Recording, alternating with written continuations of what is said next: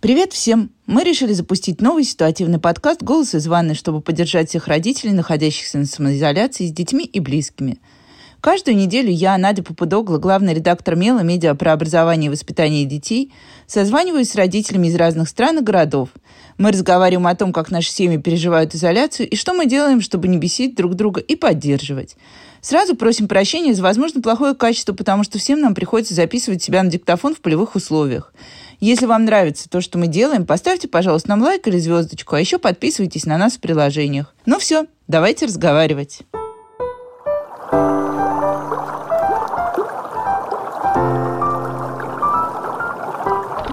Мам, я в туалет хочу. С вами снова подкаст «Голос из ванной». И сегодня у нас в гостях Павел Северинец, директор Московской школы 444, или просто три четверки, как часто говорят в Москве. И, к тому же, Павел – папа двоих детей. Разговариваем про изоляцию, семью, работу и, конечно же, говорим про школу. А еще будет сюрприз, настоящий последний звонок. Ну, собственно говоря, зовут меня Северинец Павел Александрович. Мне скоро будет 37 лет, и я работаю директором московской школы последние 7 лет, и имею двоих детей. Это два мальчика, одному 6, другому 8 лет. Один ходит в дошкольную группу, старшую, переходит сейчас в подготовительную, а второй, второклассник, закончил успешно учебный год и переведен в третий класс. Паш, ну и сразу вот такой вопрос. Те, кто будет слушать нас только в аудиальной форме, они не увидят то, что вижу я сейчас в зуме. Я вижу у тебя за спиной вполне себе, мне кажется, кабинет директора. И получается, что ты самоизолировался в кабинете или как? Вот что было последние несколько месяцев? А, ну, вот э, история такая, что, ну да, практически я самоизолировался в кабинете, потому что вот директора школ, вот несмотря на все условия и все ситуацию, которая сложилась в городе и в стране, тем не менее приходили на работу каждый день. У нас есть рабочие пропуска, и связано это, собственно говоря, с тем, что ну, нам надо поддерживать наше большое хозяйство в актуальном состоянии, следить за тем, чтобы да, все работало, свет горел, вода текла, там, отопление было. Вот, кроме того, конечно, службы технически поддерживали состояние зданий, проводили дезинфекцию, уборки. Мы следили дистанционно, как проходят уроки.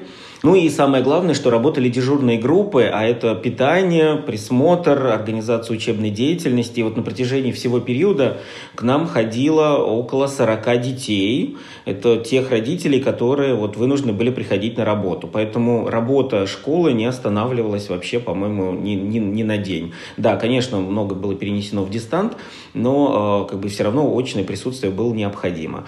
Поэтому мой рабочий день, он проходил на работе, вот, а вечером я возвращался домой. Но, правда, конечно, я мог приходить попозже.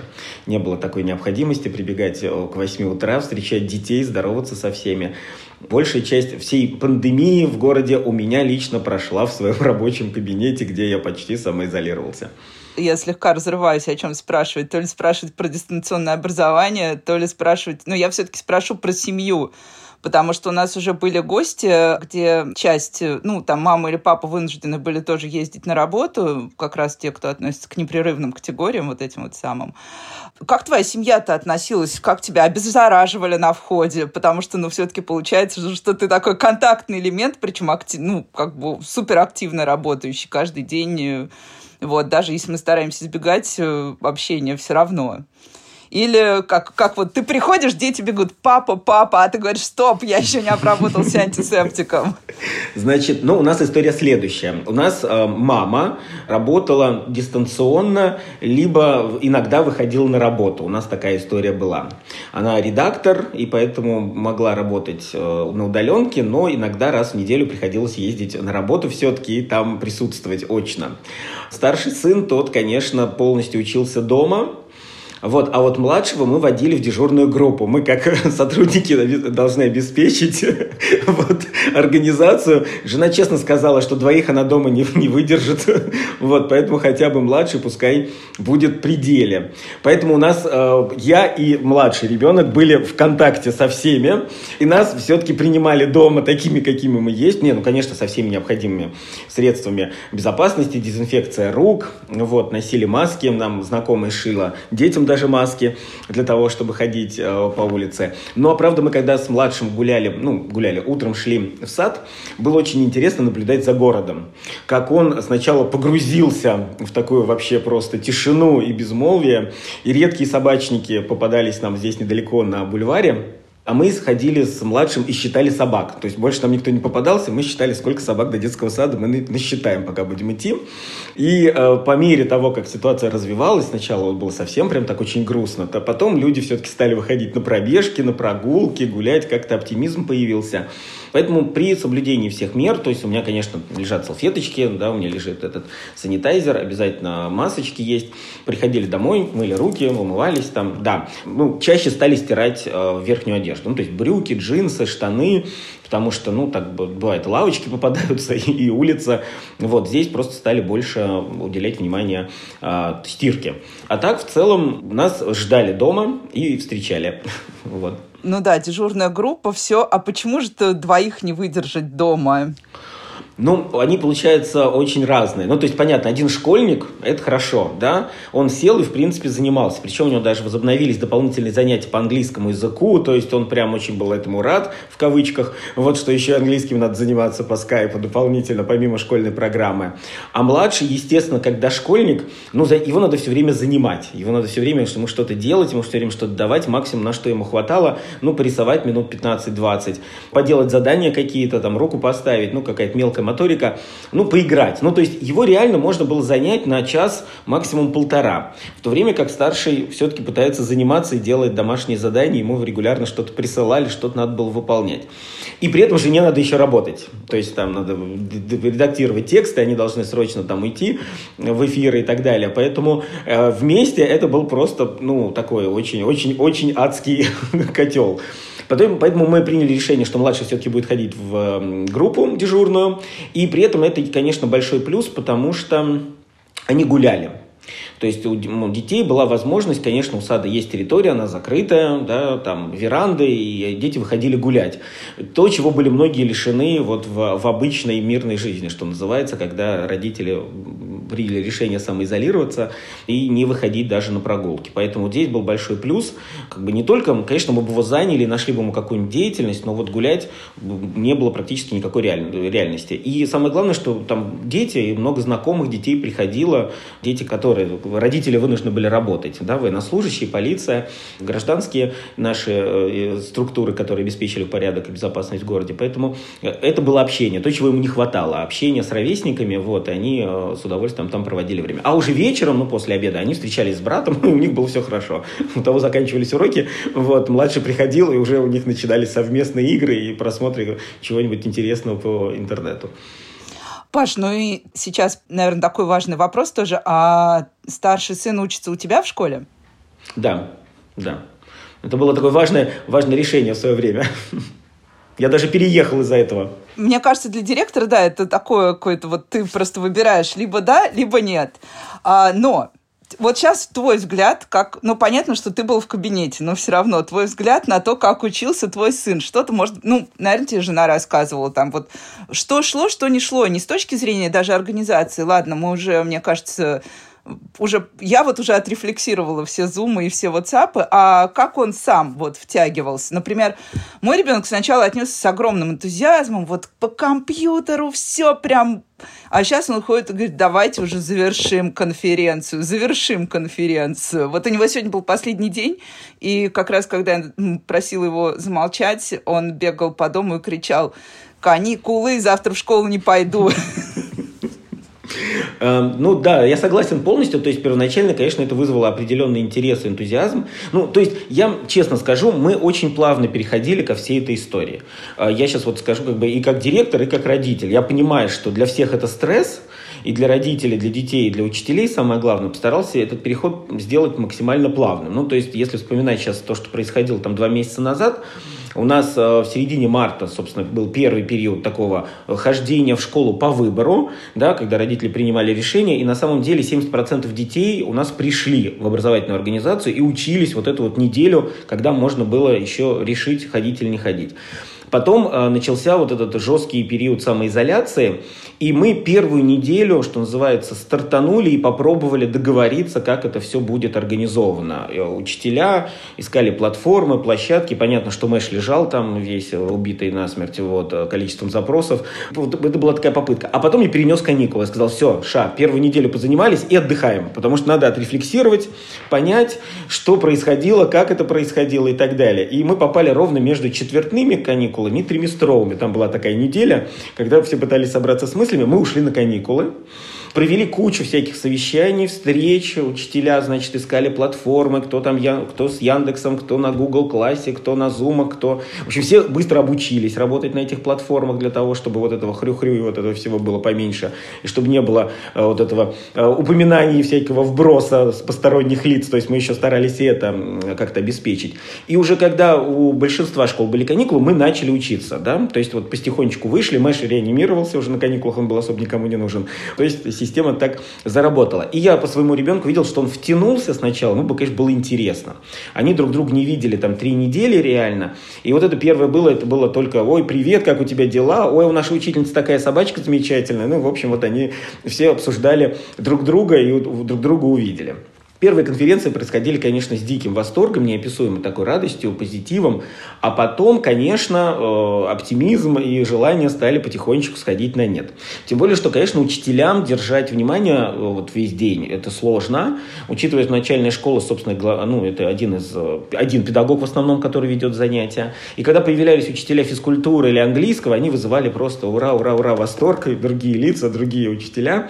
И мы старались все-таки ну, собирать. То есть, понятно, что проходил было какое-то объяснение, а после они сидели и все-таки ну, выполняли задания письменно. Очень много времени уходило на технологию. Это прям вообще какой-то чудесный предмет со всеми этими аквариумами, рыбками, цветочками. Мы сделали столько поделок всей семьей. Это даже я успевал сделать. Да, да, вот я вижу. Вот у нас были аквариумы с рыбками. Вот, еще какие-то солнышки. В общем, это занимало весь вечер. Это был семейный досуг, потому что мы все вместе делали. Хотя это задание было на неделю, мы старались сделать его оперативно оперативно, чтобы оно хотя бы не занимало другое время. И когда пере, ребенок переходил вот уже к работе там руками и еще, это, это вот опять снова вызывало интерес. То есть, как бы, все-таки, да, слушать педагога, внимать ему даже через Zoom или через какой-то там онлайн-транслятор хорошо. А, тренинги, которые они делали на онлайн-платформах, тоже какое-то время занимали, потом становились рутиной. И вот когда уже дети возвращались к ручке, к ножницам, к карандашам, к бумаге цветной, у них ну, опять загорались глаза, они что-то начинали делать. Ну и, конечно, урок физической культуры. Это был восторг всегда, потому что надо было попрыгать, поскакать, повеселиться, вот, отправить этот чудесный видеоролик, что мы пределе. Потому потому что там смешно было все это организовано. Задания по английскому языку и физкультуре всегда отправлял я через WhatsApp, потому что у жены не было, естественно, телефонов педагогов, и говорит, отправь учителям. Вот, и я, значит, переправлял учителям, говорю, вот задание, значит, Василия, пересылаю вам английский язык, чтобы вы его проверили. Под конец второго месяца, конечно, подустали уже все от всех режимов и форматов, но первоначально, конечно, э, вот эта вот как бы комбинация очных, заочных, все-таки виртуальных и реальных занятий э, с карандашом и с ножницами, они все-таки поддерживали интерес. Но к маю уже и настроение, и погода, и, собственно, вот это ощущение, что год заканчивается, оно расхолаживало просто, просто очень-очень сильно. Ну вот да, у нас был финальный бросок. На самом деле у меня ребенок тоже в началке, и формально им там уже 15-го выставили годовые все оценки.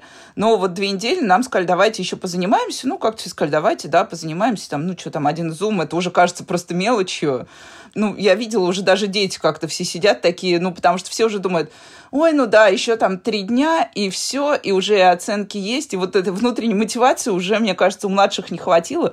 Про технологию, вот я, тут вот то, что Паша говорил, я вижу, я показывала склеенную ракету из втулки от туалетной бумаги, просто моя сильная сторона тоже технология. У нас было очень смешно, потому что когда как раз, э, ну, сказали, что выставят э, все 15 мая, нам написали в чат наш педагог, а, что посмотрите в Мэш, может быть, у вас там остались какие-то нестанные задания. И я, значит, захожу в Мэш и вижу как раз в технологии, что мы там не сделали коллаж, еще что-то, аппликация. И был как раз выходной, и я вытащила с полок всю цветную бумагу и говорю, вот, все делаем. Мы сделали одну поделку, вторую поделку, третью поделку, дальше коллаж. Я уже так устала, мне так надоело. Я говорю, нет, коллаж в следующий раз. Костя говорит, нет, мы сейчас все доделаем и избавимся от этого. В общем, мы сели, нарезали из журналов какой-то, у нас было много журналов афиши еда на полках, мы нарезали какой-то кулинарный коллаж. И в общем, отправили, да. Паш, ну вот по твоим ощущениям, понятно, что для учителей там куча вызовов, тоже не будем обсуждать, понять, какая платформа тебе подходит, понять, как вообще в онлайне действительно удержать, даже 10 человек сложно удержать, а если уж пришли больше, мне кажется, я вот видела зум своего ребенка, там были и бабушки с телевизором, а, и коты, которые сшибали камеры, и, ну, в общем, все что угодно там происходило, ничего страшного не было такого, о чем пишут в жестких новостях, но бытовой беспорядок, да. Но вот, например, я пару раз тоже, когда у меня было много работы, знаешь, приезжала вечером, моя мама не очень справляется, она занимается с ребенком, к счастью, я такая мать на особом положении. И мне говорили, сфотографируй домашку, отправь. Я смотрю на часы и понимаю, что, наверное, я одна приперлась домой, ну, вернее, смогла освободиться в 10, я фотографирую домашку, отправляю, понимаю, что педагогу еще нужно ее сделать. Учителя как вообще там под конец не, не выгорели от всего происходящего? Теперь уже как директор вопрос, да. Он, это интересно на самом деле, потому что я еще и тоже учитель, у меня историю преподаю в восьмом-десятом классе, поэтому я тоже это все пережил сам и как э, педагог. То есть э, я вообще не сторонник домашних заданий в принципе, потому что ну, все можно сделать с ребенком на уроке. И я наблюдал вот эту вот волну сначала, вал домашек, которые, значит, выбрасывали учителя, мало того, что им урок, значит, был вал домашек. Потом, значит, сбор этих домашек через WhatsApp, через электронную почту, через этот Google Class. И потом этот стон великий по Руси о том, что как это все проверить. Это же все мелко, всем надо дать обратную связь и еще что-то. И вот прям в течение первой же недели количество домашних заданий начало сокращаться. То есть прям вот уже максимально педагоги постарались, уже вот осознали, что на самом деле время оно не безгранично, и что надо максимально вложиться в то время, которое ребенок актуализирован, когда он работает, когда он все-таки с тобой на связи. Вот, потому что э, ну, невозможно это все потом проверить, когда тебе приходит такое количество работы. Потому что когда педагог работает в очном режиме, понятно, он старается Э, на уроке, ну, дать. Домашнее задание тоже дозировано, проверяется не у всех, если дается, да, там, выборочно, например, или это начальная школа, то там определенные предметы, а когда ты хочешь собрать обратную связь и оценить ребенка каждый урок, да, который там дистанционно что-то делал и выполнял, и ты все-таки на самом деле желаешь дать ему обратную связь, что получилось, что не получилось, то ты просто захлебываешься какой-то момент. И вот учителя русского языка, математики, те, которые старались все-таки вот эту, ну, такую репродуктивную форму старую использовать, когда вот дети там решали, потом сфотографировали, потом прислали, вместо того, чтобы комбинировать как-то, искать эти новые платформы, какие-то новые возможности, они захлебнулись в домашнем задании. Вот, все это обсуждали во всех чатах, во всех форумах наших школьных, о том, как это все проверить. И самое главное, что вот это, особенно через WhatsApp была самая смешная история, говорит, там ничего не видно, там пока, значит, это проверишь. Вот кто-то распечатывал на листочках, потом это все тоже проверял красной ручкой, фотографировал, отправлял обратно. То есть на, народ, естественно, да, вот уже к началу мая Э, он оптимизировал свою работу максимально для того, чтобы не гонять бесконечно вот туда-обратно потоки информации и потоки этих листочков. Э, стали меньше задавать домашних заданий, стали больше работать на уроке, стали искать более интерактивные формы работы вместе с ребенком. Это было очень, ну, так ярко видно, то есть такая прогресс шел. Вот, потому что физически невозможно было со всем этим справиться. И поток обращений э, родителей, которые вот вначале все очень много писали, что много домашних заданий, очень очень большая рассинхронизация, часто вот э, учителя да, друг на друга накладываются эти занятия. Вот все отстроилось достаточно быстро, появилось общее расписание, и график, где онлайн-уроки, где дети получают задание, выполняют его дистанционно, самостоятельно, потом присылают там фотографию или отчет о том, как они эту работу сделали.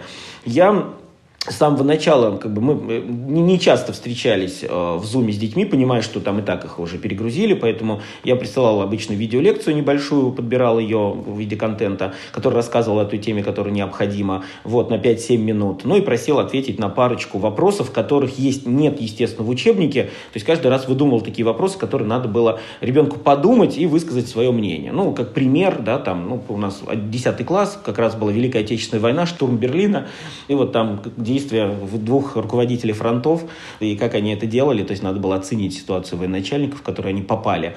Да, сознательно, кто быстрее город возьмет, тот и победитель. Дети очень глубоко на эту тему рассуждали, был ли конфликт, как они взаимодействовали и так далее. То есть народ стал проявлять инициативу и креативить с точки зрения вопросов.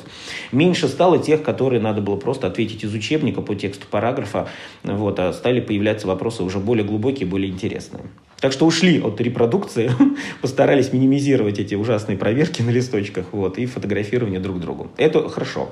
Да, я тоже наблюдала вот эту стадию выгорания, потому что сначала, да, я отправляла через WhatsApp эти вот там написанную домашку по математике, мне возвращалась как раз фотография с пометками, потом стали писать просто фидбэк, обратите внимание на оформление, вот вам шаблон, а в финальной стадии было все замечательно, я уже так выдохнула, думаю, пошла работа наконец-то. Вот. А так, стоп, а дома кто делал ребенку с, э, с ребенком домашку? Или ему тоже ничего не задавали уже? Да, была, была домашка. А, это было очень смешно. Ее, кстати, прикрепляли в электронном журнале. Дома у нас принтера не было. Значит, я ее, честно, распечатывал на работе. Вот, и внес, нес домой. Хотя, на самом деле, тоже была такая смешная история. Это рабочие тетради для проверки. Ну, мы учимся по, по, по комплекту Людмилы Петерсон. Там есть эти работы проверочные. Мы могли, на самом деле, просто купить в онлайн-магазине чтобы не мучиться вот этой ерундой. И там спокойно решать задания, которые нам давал бы педагог. То есть не надо было... Но у нас была такая сложная история. Надо... Сначала педагог сканировал, дальше прикреплял в электронном журнале, мы распечатывали, честно заполняли, потом фотографировали, отправляли обратно. Ну вот математика и русский, честно, были с домашними заданиями. Вот остальные предметы, ну там вот уже за, за домаш... домашек не было. А ну окружающий мир – это любимая тема, почитать учебник Плешакова – это самое топовое. И разобраться в нем. Я когда читаю учебник Плешакова, мне кажется, только я в нашей семье читаю учебник Плешакова, потому что ребенок отказался его слушать. Я я уже даже устала говорить и спрашивать, почему, почему все так. Дорогие слушатели, если вы ни разу не читали учебник Плешакова и вам нечем заняться, то посвятите этому время. Там много описаний природы. Я очень ценю, и там все с юмором, и так здорово, что вам тоже понравится совершенно точно. А, но не про, Плеша... не про Плешакова. У нас была примерно такая же история, только мы оказались в еще такой более уязвимой ситуации, потому что я не успела из школы забрать перед отъездом на дачу часть учебников, и мы остались без учебника по английскому. Но тут моя мама, она вообще очень любит героические броски. Я говорила, мам, расслабься. Но она попросила, ей присылали сфотографированный учебник, но там нужно заполнять. Она переписывала на листы А4 учебник. После этого ребенок садился, заполнял. И в итоге наша преподавательница по английскому написала мне, Надя говорит, ваша мама не очень переутруждается вот этим, я могу все простить. Я говорю, да нет, зато она прям вовлечена в процесс. И все. Но сейчас то, тоже уже, она примерно как педагоги, под конец начала выгорать и стала меньше переписывать. Паша, на что родители жаловались? Я вот, я точно знаю, что наверняка ведь жаловались родители. Сейчас уже про школу. Жаловались на, про то, что, конечно, объем домашних заданий очень большой, это поначалу было. Второе – это перегрузка э, дистантом, что очень много занятий в течение дня проходят чисто на дистанте. Да? И дети как раз-таки мало работают самостоятельно, рукой, записывая или делая какие-то вещи, ну, то есть работа с картой или с учебником. То есть, что надо все время смотреть в телевизор и в течение, значит, компьютера в течение долго. Вот второе, конечно, была проблема в многодетных семьях, где надо было всех обеспечить техникой. То есть, мы тоже пошли навстречу, мы нашли у себя запасы, были такие обращения, давали, то есть, как это все организовано, там, семьи, у которых выходила внезапно техника сломалась, или многодетные. У нас есть там семья, у которой 5-6 детей, вот, и, конечно, нет такого количества техники дома. Мы скребли по сусекам, находили, выдавали. И э, это перегрузка, ну что много. Но это было по первости, вот как раз вот этот период конца марта, начала апреля, когда вот только все устаканивалось. К концу уже почти не было обращений, наоборот, вот к концу года стали появляться такие робкие благодарности учителям, что им удалось все-таки как-то вот это, ну, в общем, развиться вот во всей этой ситуации и сделать все-таки жизнь детей более, ну, приемлемой на дистанции, как-то организовать эту работу и учебу. Особенно класс классные руководители, поскольку они разруливали же еще все косяки предметников, да, то есть пытались вот это помочь, у кого задание потерялось, у кого, значит, там ребенок не на связи, кто в деревне без интернета, кто заболел, потому что если ребенок действительно заболел, то есть эту информацию мы собирали, если он там простудился или ну, у него была температура, то к нему не приставали с учебы, он был честно освобожден, пока не выздоровеет. И вот эта вся, конечно, координация работы, она легла на классных руководителей, вот их очень сильно благодарили к концу года, что они молодцы, справились с дистантом и с главной с организацией логистики и всего учебного процесса. Так что молодцы. Поэтому это в первую очередь перегрузка, очень много времени перед компьютером, дайте больше заданий в книгах почитать или фильмы посмотреть какие-то, но не в зуме, и объемы домашнего задания. Так, а теперь ЕГЭшники, родители ЕГЭшников, они вас не съели, потому что, ну, вот даже нас в Меле, родители ЕГЭшников, мы примерно э, каждый день, ну, вот до дня, когда, наконец, э, Владимир Владимирович дал нам однозначный ответ на все вопросы, нам писали в редакцию, а может быть, вы знаете? Мы говорим, нет, ну как мы можем знать? Даже никто не знает. Понятно, что у родителей, да, здесь была какая-то такая супер... Э, ну, то есть я даже не могу сказать, что это тревога, просто все хотели узнать. Вот тебя как там писали, мучили и всех остальных педагогов, старший класс. Вот даже про одиннадцатый в меньшей степени писали, мучили. Очень было интересно с девятыми. Вот пока девятым не отменили, это был Просто интересно наблюдать. Меня в магазинах родители встречали и в очереди в кассу задавали вопрос, что по поводу ОГЭ в девятых классах. Я говорю, ну пока нет информации. Ну, первое же, что прошло, что уберут обязательно, оставят только математику и русский. Вот, а правда уберут обязательно? Я говорю, ну вы знаете, у нас пока нет нормативных документов, а у нас вот как бы вот все может очень быстро измениться, так сказать, в канва, пока приняли основной документ какой-нибудь и так далее. Говорит, ну хорошо, ладно, мы подождем, будем готовиться, будем готовиться на всякий случай и так далее. А потом уже начали говорить про математику и русский язык как обязательные предметы. Тоже уже там в своей школе, не в своей школе. Тоже родители были напряжены и уже выдохнули, когда сказали, что все, отдайте всем аттестаты, всем, кто был допущен, кто этот, э, русский язык, это собеседование прошел. Все. Тут выдохнули все, но сразу задумались, как брать в десятый, по каким результатам. И вот теперь все ходят, думают, как же все-таки проводить собеседование по поступлению в десятый класс. А вот одиннадцатый, ну, надо отдать должное, на самом деле, ребят, мне кажется, это вот такая была такая выдержка, не бомбили, Классные руководители все время были на связи. Мы, конечно, минимизировали то, то что касается э, ну, таких предметов, которые важны, нужны, интересны, но для общего развития, все-таки не требовали сильно. А те предметы, которые ребята выбрали, которые они собирались сдавать, потому что у нас все классы, они предпрофессиональные. Инженерные, медицинские, академические. То есть ребята четко понимают, куда они хотят идти, и они очень много сделали за эти полтора года, пока было очное обучение. Кто в Олимпиадах принимал участие, кто где они как бы стойко продолжали очень интенсивно заниматься по тем предметам, которые они точно будут сдавать. Мне очень понравилась позиция министерства, где было сказано о том, что э, обязательных предметов сдавать не надо, можете отказаться там. И если вам не надо для поступать в ВУЗ, вы просто получите аттестаты. Вот тут мы все переглянулись такие, а у нас есть такие, которые пришли, два года отсидели в 11 классе и просто хотят получить аттестат. Есть такие ребята, на самом деле, те, кто уезжают за рубеж, но у нас их не очень много, потому что им нужен просто аттестат для того, чтобы поехать учиться в США. Да, 2-3 человека каждый год у нас уезжают, но это не по, по погоде, что называется. И э, те, кто собирается в армию, таких тем более нету, поэтому все настроены на то, чтобы сдаваться, сдаваться экзамены и поступать в вузы. Очень сложно было вот со всеросом, Обида осталась огромная. У нас очень много ребят вышли. Конечно, они призеры и хорошо, и замечательно, и не гарантированный результат, но они очень сильно работали, очень сильно пахали. Вот, и то, что не состоялся заключительный этап Всероссийской Олимпиады школьников, те, которые собирались туда поехать, но не поехали, кому сказали, приедете в следующем году, те вообще в, в, в, в таком упадке. Там надо с ребятами со всеми разговаривать. Одиннадцатиклассники, которые получили этот статус призера, они хотели как раз побороться, говорят, а почему же я вот еще мог победителем стать? Что же вот призером. Тут вот э, такой пришлось, в, когда уже решение было принято в мае, тут была такая очень работа большая с ребятами, потому что они, конечно, сникли. А одиннадцатиклассники, вот когда уже объявили, да, все сказали, все замечательно, хорошо, это уже, знаете, уже это когда страшный конец, всем вот этот ужас без конца, который все длится и длится с непонятным состоянием. И сейчас, ну, мы отпуска учителей подвинули, Они, которые организаторы июльские, они сейчас уже ушли отдыхать. Мы их уже не беспокоим, не трогаем. Ребята, которые сдают экзамен, они сейчас на, на консультациях уже все перешли. У них индивидуальный график консультирования. Вот у нас есть те, кто географию, например, сдают двое детей. Они там с педагогом все сидят, тренируются с географией. Про математику русский, которые тоже пойдут сдавать почти все, я даже не говорю. Там как раз небольшими группами занимаются. Более того, мы пошли как бы на такое сознательное решение и сделали даже очные консультации. Если ребенку надо, надо прийти очно, там, задать вопросы, в чем-то разобраться, и вот он не хочет там сидеть через Zoom и вылавливать учителя, вот даже можно прийти, есть такие очные присутственные дни учителей со всеми мерами безопасности. Все моем, чистим в перчатках, в масках, санитайзерами и так далее. Но если ребенку надо прийти вот точно пообщаться, он тоже может прийти, задать свои вопросы, потому что мы понимаем, что вот последний звонок дистанционно провели, вроде все хорошо, все замечательно, позвонили, соблюли все вот эти вот да, черты, которые должны быть там, и девочка-первоклассница, звонящая в колокольчик, и напутствие родителей, и напутствие 10 класса. Все. И все сказали, все смотрели, бабушки, дедушки, родители благодарят, что все прошло, но все равно немножко не хватает вот это вот посмотреть в глаза, похлопать по плечу, пожать руку и сказать о том, что вы молодцы.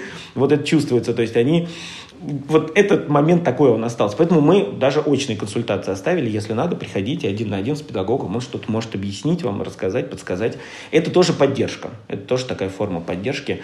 А в ответ получили прекрасный челлендж на последний звонок, что 444 сквозь сердца. Дети честно там сняли огромный ролик, очень душевный, очень теплый, вот за, в том числе и за эту поддержку. Ну и вот, Паш, ты уже тут сказал, что вот для ЕГЭшников как раз, да, вот ужас неопределенности закончился, ну вот давай теперь тоже не, не как директор уже, а как отец, и, может быть, тоже про твоих близких. Вы-то уже дома обсуждали, когда все закончится? Были какие-то вот моменты упадка? Потому что, мне кажется, все проходили какие-то моменты, когда...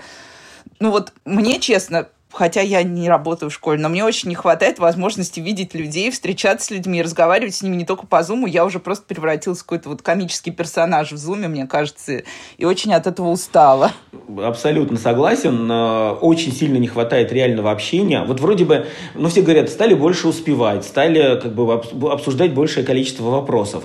Но после каждой встречи остается какое-то такое странное послевкусие. Вроде все обсудили, но до чего договорились, так и непонятно. Вот как бы вот, вот вроде все поговорили, говорили. А, а что дальше-то? То есть, а ты сидишь еще потом и час рефлексируешь и пытаешься понять, а, а что решили, да? И пишешь всем письмо о том, что, ребят, ну, в общем, обсудили, поговорили, давайте все-таки там расставим акценты. Раз, два, три, четыре, пять. Очень интересная история была. Когда стало чуть-чуть полегче, то есть, ну, первые полтора месяца было все очень-очень-очень грустно и печально. Я вот даже в переписке с учителями понимаю, что, в общем, ну, такой упадок, такой прям какая-то депрессия начинается на самоизолированных дачах. Уже вроде все посадили, все вырастили, уроки проводим, уже вроде как процесс идет. А что дальше, непонятно. И я немножко так провокационно, на самом деле, понимая, что народ начинает киснуть, я начал вызывать э, коллег э, из, на очную работу по графику. Это две недели назад произошло. Формулировка была такая, что, в общем, вам надо подготовить конец года, раздать детям вещи, ну, потому что, вот, ну, реально в марте как эвакуировались, остались лыжи, ботинки, сменная обувь, кофты. Вот такое ощущение, что Припять какая-то. Вот там вы, эвакуировали за два, два часа, и вот это все лежало в кабинетах. Учитывая, что это после праздника, там, ну, ну честно говоря, после 8 марта неделя прошла. Цветы какие-то стояли в кабинетах засохшие. Ну, то есть вот, ну, такой, очень такая картина была не очень... Я, я такой, давайте, коллеги, выходим, вы сами определяете график очного присутствия, вам надо прийти прийти, вот, посмотреть, что в кабинете происходит, там, если надо, там, встретиться с родителем, потому что был запрос от родителей, когда можно вещи забрать, когда можно какие-то вопросы задать вот в очном режиме. И, в общем, появился у меня такой приказ о вот этом очном графике. И была такая буря, что же делает наш директор, какой негодяй, он подвергает нашей опасности и так далее и тому подобное. То есть понятно, кто было, а, точно кого нельзя было вызывать там, с заболеваниями 65+, мы никого не беспокоили, наоборот, с ними были на связи постоянно. Все остальные вышли, и, э, поругав меня там во всех чатиках и во всех э, группах, вышли и зарядились оптимизмом. Как раз после того, как вернулись, была такая волна прям э, оптимизма, радости, народ пообщался в масочках, в перчаточках, но зато были очень рады друг друга видеть. Ну, ты вот на самом деле описываешь картину, я очень много об этом думаю, потому что я, ну, раз в неделю приезжаю тоже в Москву с дачи, И когда еду, я представляю вот эти офисы, где остались чашки с недопитым чаем, вот, вот это вся раскиданные какие-то вещи. И я думаю, вот сейчас пройдет там, ну сколько там уже, наверное, три, для многих три месяца даже, потому что кто-то раньше ушел, кто-то позже, но два-три месяца люди вернутся вот в это вот покрытое пылью пространство, и как, как, как они там будут себя чувствовать. Я заезжала, да, у меня была супер миссия, я забрала детскую сменку из школы, у нас тоже установили график, потому что мы все бросили тоже как э, как крысы бежали с корабля так быстро, что забыли взять ботинки. Вот-вот-вот. И народ потихонечку пришел и зарядился. Паш, у нас просто заканчивается время, к сожалению, потому что я сижу на бесплатном лимитированном зуме, но на самом деле для подкастов его хватает. Я вижу, вот ты можешь мне сейчас отказать, но я вижу колокольчик. А можно позвонить в колокольчик? Да. Давай позвоним, чтобы у нас тоже был конец учебного года. Можно, конечно, у нас. Вот он.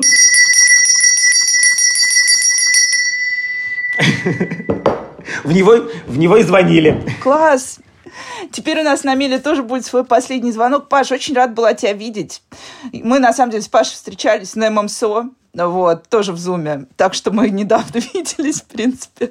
Но я надеюсь увидеться лично. Давай, когда все закончится, спасибо тебе, спасибо всем вашим учителям и спасибо всем московским учителям, потому что, ну, я тоже сначала всех ругала, а потом, когда увидела, что происходит, если честно, мне себя точно не было жалко, а вот педагогов, которые были вынуждены тянуть вот это все, э, ну, и я поняла, что, собственно, я не готова быть педагогом. У меня есть простой вывод. Я не готова ни к семейному обучению и мечтаю вернуться в школу вместе с ребенком. Нет, это, вот этот вызов такой, на самом деле, я передам благодарности обязательно. Вот, на самом деле, вызов такой, который все поняли, что вот мы много обсуждали на тему того, уйдет ли образование чисто дистанционную форму, что останется в очной. Все поняли, что школа это то место, где все общаются, дружат, мирятся, любят, ненавидят друг друга. Это то место, где ребенок социализируется адаптируется, это на самом деле одна из важнейших задач, потому что я вижу там по своему, да, что ему не хватает общения с ребятами, что вот у них теперь тоже какие-то там свои телеграм-каналы, они что-то переписываются, они записывают друг другу видео,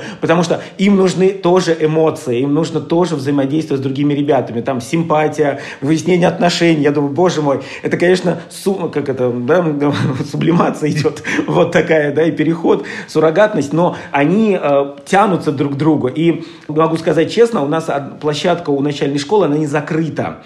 Вот. Э, и там встречаются дети вот, периодически, катаются на самокатах, общаются. И то, что им прям очень хочется друг друга увидеть, друг друга, да, с друг другом поговорить в реальности. И вот это очень здорово, что все увидели, зачем нужна школа, и как нам надо вместе все-таки искать этот путь, как совмещать очное образование, дистанционно, в чем его плюсы, минусы. И я думаю, что у нас теперь будет большая рефлексия, как это сделать грамотно, уже не э, фантазируя, а вот э, окунувшись в эти два месяца, действительно понять, как сделать это аккуратно, грамотно в интересах детей и, собственно говоря, дальнейшего развития образования. Вот это, мне кажется, самый главный вывод из того, что есть. Но учителя, мы подстроимся.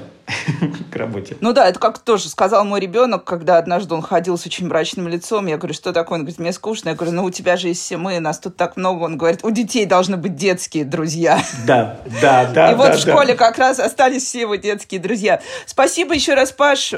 Ну что, хорошего периода ЕГЭ. Вот еще, еще одно пожелание. И спасибо, что ты нашел время. Педагоги и врачи, те, кого мне сложнее всего просить об интервью обычно, потому что всегда есть ощущение, что ты отнимаешь слишком много времени. Все все, хорошего дня. Спасибо. Всего доброго. Пока-пока. Вы слушали подкаст «Голос из ванной». Ставьте нам оценки.